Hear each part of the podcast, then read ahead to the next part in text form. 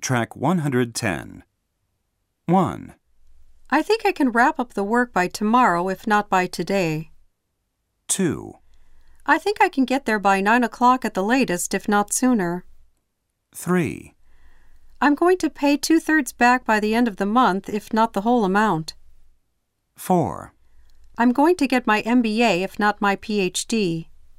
5, The traffic on I 15 at this hour must be nearly bumper to bumper, if not goddamn jammed.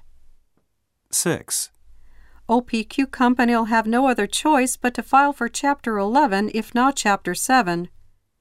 7. Let's rent a two bedroom apartment, if not a three bedroom one.